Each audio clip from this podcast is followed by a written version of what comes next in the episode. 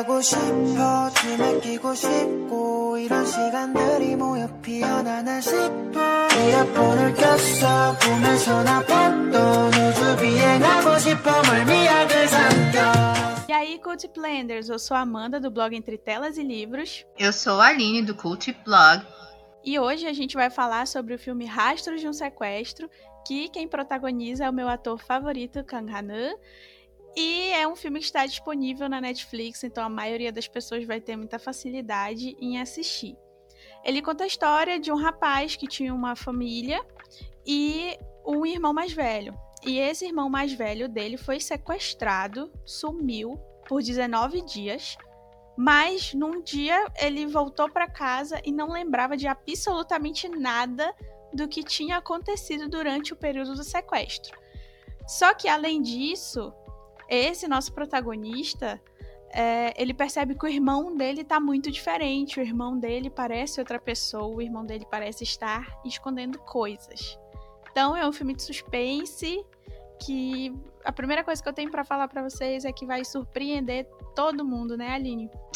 Pois é, eu acho que eu demorei bastante até para assistir esse filme, né, Amanda? Amanda pegou no meu pé para que eu pudesse assistir, né? É porque das duas vezes que eu tinha tentado assistir esse filme, eu tinha pego no sono. Mas não é porque o filme era ruim ou, ou tava, não estava me cativando, é porque o filme ele tem tantos detalhes e já fica aqui uma atenção para vocês. O filme tem muito detalhe, tem muito plot, tem muita reviravolta. Se você piscar, meu amigo, você não vai entender nada. Então, assim, é um filme que me surpreendeu muito.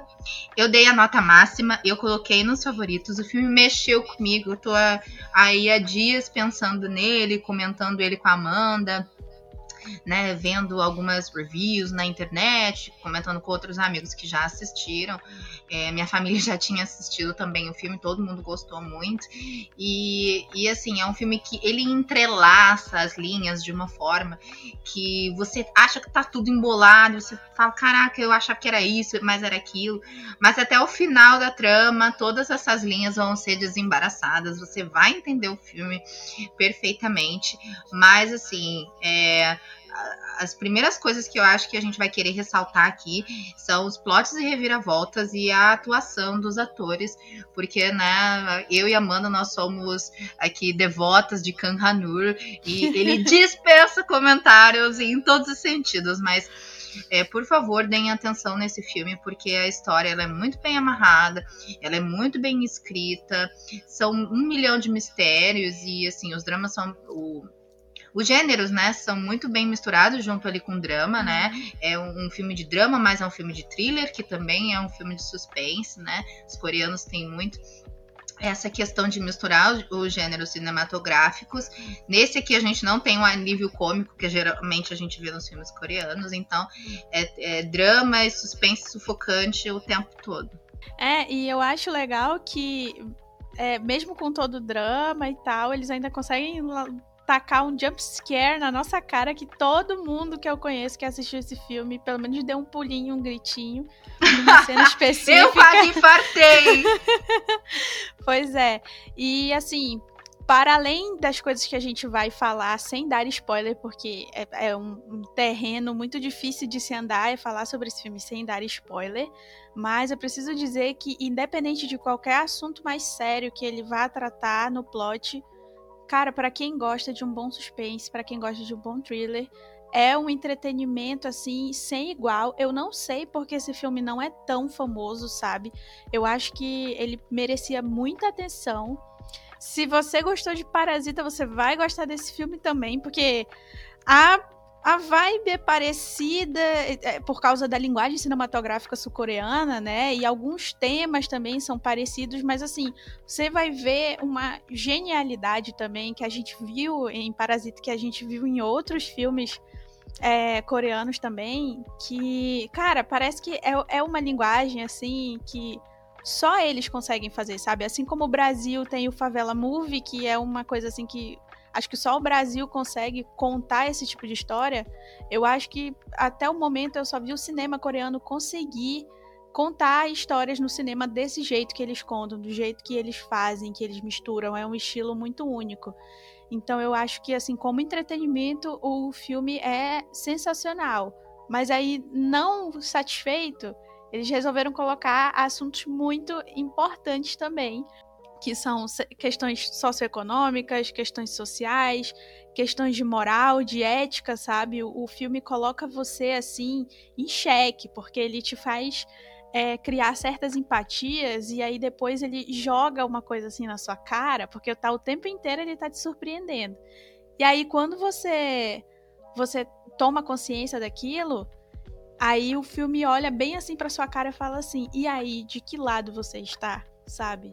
E aí você começa a repensar os seus conceitos, seus princípios, e você pensa assim: "Nossa, mas sabe? É, tudo, na, tudo tem dois lados, porque é, se eu visse isso daqui de outro ângulo, eu ia pensar diferente, sabe? Então, eu acho sensacional como ele faz a gente pensar. Eu gosto muito quando uma obra faz a gente pensar, e eu acho que Rastros de um Sequestro, ou Forgotten, como tem muita gente que conhece assim, é um filme sensacional, de verdade. Não é porque eu sou devota, como disse ali, do Kanganu, não, mas é, ele deu um show. É, o ator que faz o irmão dele, né, que é o Kim Moo-yeon, ele também fez um papel assim sensacional, sabe? Eu não sabia o que esperar dele, então é incrível, é incrível. Todo mundo que eu conversei, eu cheguei e falei assim, cara, para mim tem uma única cena que já vale o filme todo, que é a cena da delegacia de polícia. Então, se você já assistiu, você vai me entender. Se você não assistiu, por favor, veja e, e contemple a cena da delegacia de polícia. Pois é, eu e Amanda, quando a gente estava pensando sobre qual conteúdo trazer para vocês, a gente infelizmente teve que parar, né, o, o blog no mês de, o podcast, perdão, no mês de janeiro, é, por questões pessoais e eu também estava com o meu blog pessoal parado e a gente queria trazer algo que pudesse né, é, nos conectar a vocês. E como a gente ainda está, embora algumas pessoas estejam ignorando esse fato, a gente ainda está passando por uma pandemia, a gente ainda está vivendo um período escuro da história, por mais que algumas pessoas estejam ignorando porque estão entediadas ou estão frustradas, todos nós estamos. Guess what? Uhum. Todos nós estamos. É, então, isso não é desculpa para que as pessoas sejam negligentes. Então, é, eu e Amanda, a gente estava pensando no conteúdo para trazer aqui para vocês. E esse filme, ele é muito eficiente na questão de explorar né, é, tópicos de, de economia, de sociedade, né? Como é que é, como é que uma decisão de um governo ou de um desgoverno, que é o caso que está acontecendo aqui no Brasil, como é que essas decisões afetam cada pessoa, cada família, cada realidade, cada história. É, aqui, como a gente tem a intenção de dar dica para vocês e não trazer spoiler nenhum, então o que a gente pode dizer é que nesse filme famílias são destruídas por questões socioeconômicas, famílias são destruídas por fatalidades e por um apoio do governo que eles precisavam receber naquele momento e, e não receberam. E, e começaram a, a, pensar, né? Eu acho que o ser humano ele é empurrado muitas vezes às últimas consequências quando eles não sabem é, o que, que vai acontecer com eles, ou quando eles estão tentando proteger as suas famílias, é, as suas saúdes. Então é um filme que mostra as últimas consequências de situações extremas, né?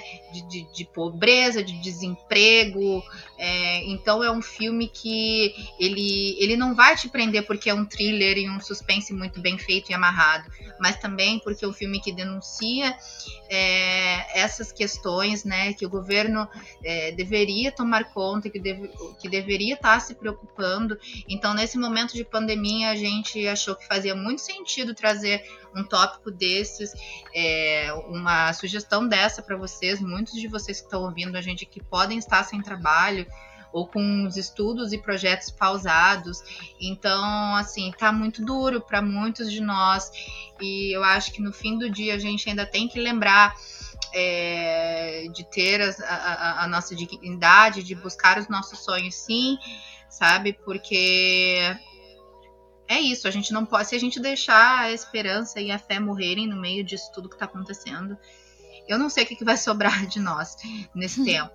Então, é um filme que vai falar com você. A gente tem certeza que é um filme que vai te impressionar, que vai falar com você, que vai fazer você pensar, que vai ficar contigo durante dias, assim, te fazendo refletir sobre, sobre essas questões, porque é isso. Quando, quando o ser humano chega no extremo, o que, que ele pode fazer, né?